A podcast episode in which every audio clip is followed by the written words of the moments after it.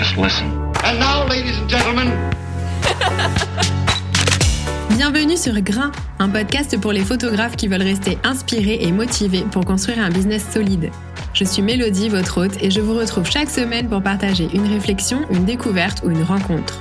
Ensemble, on travaille notre mindset et on élargit notre horizon créatif.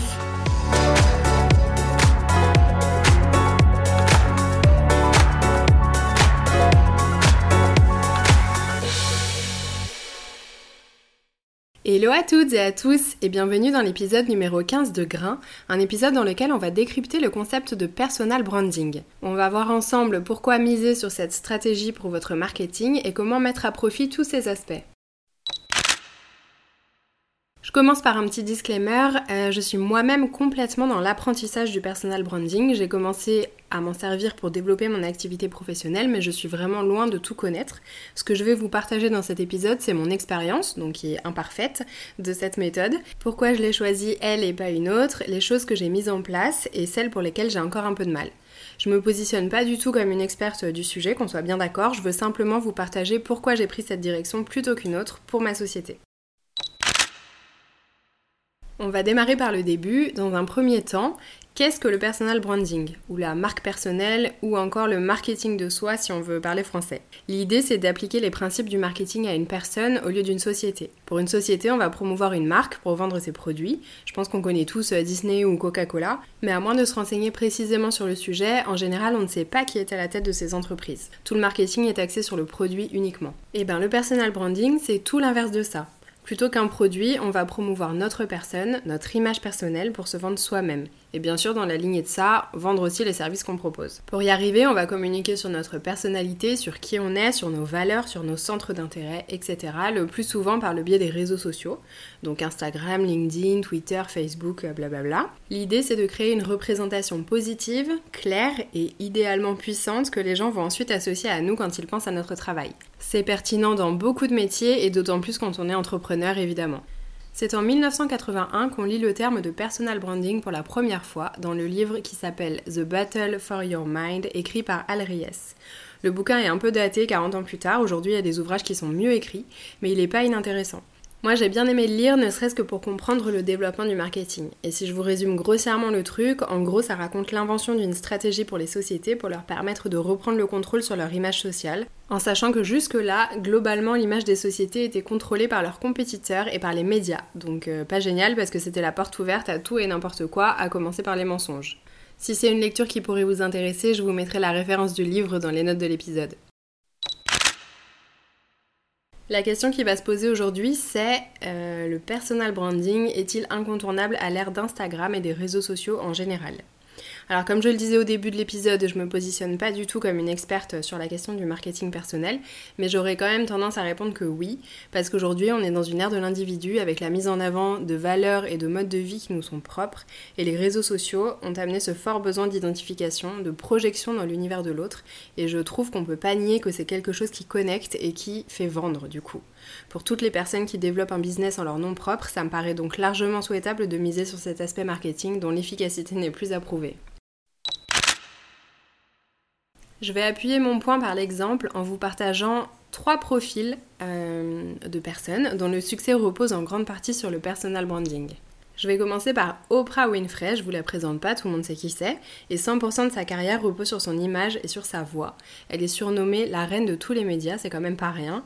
C'est la pionnière des émissions de télé à confession, elle a longtemps possédé son propre talk show dont chaque diffusion était visionnée par 12 à 13 millions de personnes, c'est énorme. Elle s'est longtemps positionnée en disant qu'elle refusait l'idée d'être une marque, et finalement c'est ce qui fait partie de sa marque aujourd'hui parce qu'elle a valorisé la relation avec son audience en se positionnant comme une personne humaine avant tout, pour reconnaître seulement plus tard qu'en effet, elle cultivait bien une marque personnelle sans en être consciente. Elle a fondé plusieurs organismes de charité et en 2007, elle a lancé la Leadership Academy Foundation, une école indépendante en Afrique du Sud pour ouvrir l'accès à l'éducation aux jeunes filles. Elle a mille autres réalisations à son actif, je ne vais pas toutes les citer parce que ce serait trop long, mais ce qu'on peut retenir de son parcours, c'est qu'une marque personnelle puissante et qui rayonne se base avant tout sur les valeurs qu'on défend et sur la valeur qu'on crée pour les autres. Ensuite, on a Elon Musk, évidemment. Comment ne pas parler de lui quand on parle de personal branding euh, Qu'on l'aime ou qu'on l'aime pas, on peut pas nier qu'il a construit un empire basé sur sa personne. C'est un empire qui comprend de multiples marques sur des sujets très variés, et même quand on ne sait pas exactement ce qu'il a créé, comme euh, moi par exemple, en général on connaît quand même son nom et son visage. C'est vraiment le parfait exemple de la réussite par l'image dans la mesure où il déchaîne la haine comme les passions. Il a des millions de fans qui voient en lui un mentor et qui soutiennent ses projets professionnels autant que sa personne, et il a tout autant de gens qui le détestent. Il a pas mal échoué, et ça fait d'ailleurs partie intégrante de son storytelling, échouer pour apprendre, échouer pour évoluer, jusqu'à ce qu'on réussisse.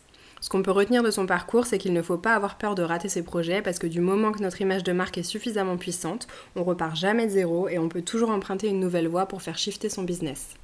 Et mon dernier exemple, c'est Martha Stewart, qui est connue pour être une cuisinière hors pair, mais qui a aussi développé une activité de design d'intérieur, de jardinage euh, qu'on pourrait dire avancé, d'activité pour les enfants, bref, tout ce qui touche de près ou de loin à l'harmonie de votre espace personnel, de votre maison, de votre foyer, de votre famille. Elle s'est construite une image de femme d'intérieur qui repose exclusivement sur son goût et sur sa capacité à mettre de la sophistication à peu près partout dans sa vie. Elle a transformé ses propres intérêts quotidiens en un gros business qu'elle fait tourner et qu'elle renouvelle à chaque nouvelle activité qu'elle entreprend, que ce soit le tricot ou euh, j'en sais rien, la peinture, je dis n'importe quoi.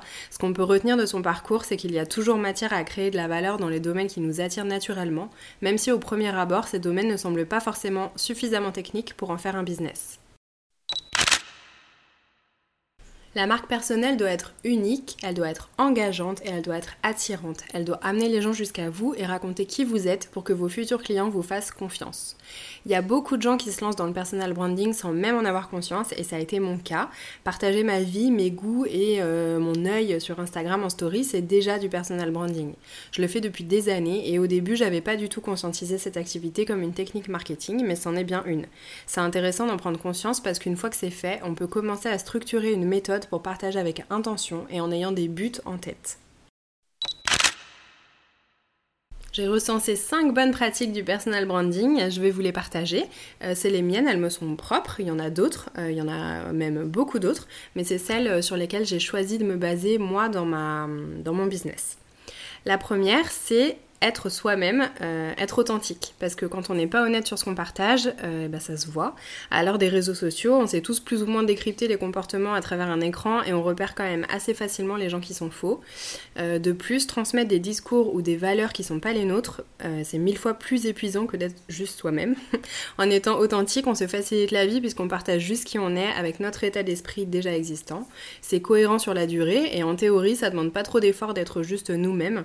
Incarner sa marque, c'est l'élément clé, votre marque personnelle et donc dans un sens votre identité doit vous suivre partout où vous allez et doit vous ressembler évidemment. Ensuite, je pense qu'il faut miser sur le storytelling. Votre marque personnelle doit transmettre un message qui se rattache à vos convictions et c'est vraiment un travail de tous les jours. Le storytelling, c'est un sujet à part entière, c'est un énorme sujet même et je ferai un épisode spécialement pour en parler dans les prochaines semaines. La troisième bonne pratique que je juge très importante, euh, c'est d'être régulier dans ce qu'on partage, quels que soient les retours.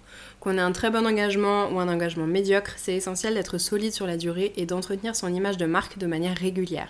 Ça passe par partager les coulisses de notre activité, des moments de vie peut-être plus personnels, des défis qu'on se lance, des projets professionnels en cours, le tout bien enveloppé dans un storytelling, comme j'en parlais avant, qui transmet quelque chose. Ça me semble aussi important de donner des repères visuels, d'utiliser des templates par exemple ou des typographies ou des couleurs qui font que les gens vous reconnaissent instantanément quand vous publiez quelque chose. Ensuite, je trouve ça chouette de créer un impact positif, d'encourager, d'aider, de pousser les autres vers le haut, euh, de répondre aux messages privés sans laisser les gens en vue, insupportable, et de toujours garder une attitude respectueuse envers les autres, euh, se tenir à l'écart des ragots, des bruits de couloir, de tout ce qui draine de la négativité et du mauvais esprit chez les autres pour se recentrer sur une attitude positive et aidante. Ça paye beaucoup mieux que de se mêler de toutes les histoires ou de régler ses comptes publiquement. Et en dernier, je pense qu'il ne faut pas craindre le changement ou les virages à 180 degrés. Une marque personnelle, c'est un projet de vie, ça évolue avec votre mindset et avec votre expérience, ça évolue avec vous, avec qui vous êtes. Et personnellement, je pense que l'un des plus gros avantages du personal branding, c'est qu'on repart jamais de zéro. Une fois qu'on a installé son identité, elle peut évoluer avec nous et avec tous les projets qu'on a envie de mettre en place. Alors dans mon expérience personnelle du personal branding, j'ai un certain nombre de points que j'estime acquis maintenant. J'arrive à partager mon univers en images assez facilement sans partir dans tous les sens. J'ai une cohérence, j'ai trouvé une palette visuelle qui se reconnaît. J'ai trouvé comment raconter mon quotidien en mots aussi. Donc la régularité c'est ok, le storytelling aussi. Je suis assez axée sur euh, les petits moments quotidiens de ma vie parisienne, euh, raconter un peu les backstage de mon métier quand c'est possible de les partager, euh, partager mes voyages et mes expériences de vie qui sont moins ordinaires. J'essaye aussi toujours d'envoyer du positif, sans pour autant cacher les mauvais côtés de mes expériences quand je pense que c'est important de les mentionner, mais toujours sur un jour plutôt informatif et non pas en me plaignant. Euh, et j'essaye aussi d'embarquer les gens avec moi quand je lance un nouveau projet pour partager les fondements de l'idée, le travail que ça demande, euh, pour que les gens se rendent compte de, euh, de tout ce que représente mon activité. Et globalement, j'ai l'impression de partager correctement toutes les choses que je veux transmettre. En revanche, il y a un point sur lequel je dois encore travailler et pas des moindres, c'est celui de me montrer. J'en ai pas encore parlé, mais ça paraît évident après tout ce qu'on a dit jusqu'ici. Le personal branding, ça passe aussi par la mise en avant de soi et donc évidemment de son image.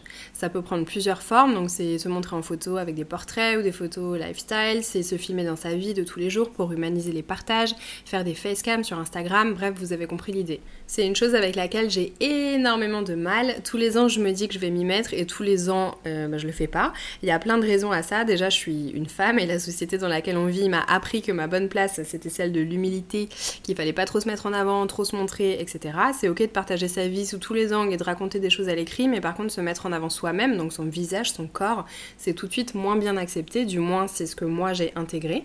Ça, je pense que c'est la base de tout. Et après, derrière, ça induit euh, la peur du jugement, la peur de pas être à la hauteur, la peur de pas être à l'aise, la peur de, changer euh, les habitudes des gens qui me suivent, etc. Bref, il de, y a plein de choses qui font que je me lance pas. Mais je me suis quand même lancé des petits challenges l'année dernière, notamment en faisant des shootings photos alors que j'ai horreur de poser et encore plus de voir en photo. Mais j'ai été agréablement surprise des retours hyper euh, positifs et encourageants. Et globalement, quand je poste une photo de moi, maintenant c'est ok. Mais j'ai encore beaucoup de réticence à me lancer dans les facecam notamment, principalement parce que j'ai des années d'Instagram derrière moi sans en avoir jamais fait et que j'ai du mal à me défaire de l'idée que bah, ça serait bizarre euh, de commencer à en faire euh, demain. Mais on m'a aussi beaucoup dit, et je sais que c'est vrai, que les gens s'habituent à que si je me mets à faire des facecam demain et que je m'arrête plus, bah, mon audience euh, prendra l'habitude. Je sais que c'est vrai, mais pour le moment c'est encore un peu compliqué et ça reste clairement un point à travailler dans mon image de marque. Et voilà pour cet épisode, j'espère qu'il vous aura intéressé et qu'il aura permis de rendre le concept de personal branding plus clair. Comme promis, j'ajoute le livre que j'ai mentionné dans les notes de l'épisode pour que vous le retrouviez plus facilement et j'ajouterai aussi quelques références supplémentaires dans la newsletter. Si vous n'êtes pas encore inscrit à la newsletter, vous trouverez le lien dans les notes de l'épisode. C'est un complément de ressources à l'écrit que j'envoie chaque semaine pour enrichir certains sujets quand j'ai l'impression que c'est bienvenu ou pour partager des contenus différents. Un grand merci d'avoir été au rendez-vous aujourd'hui et on se dit à très vite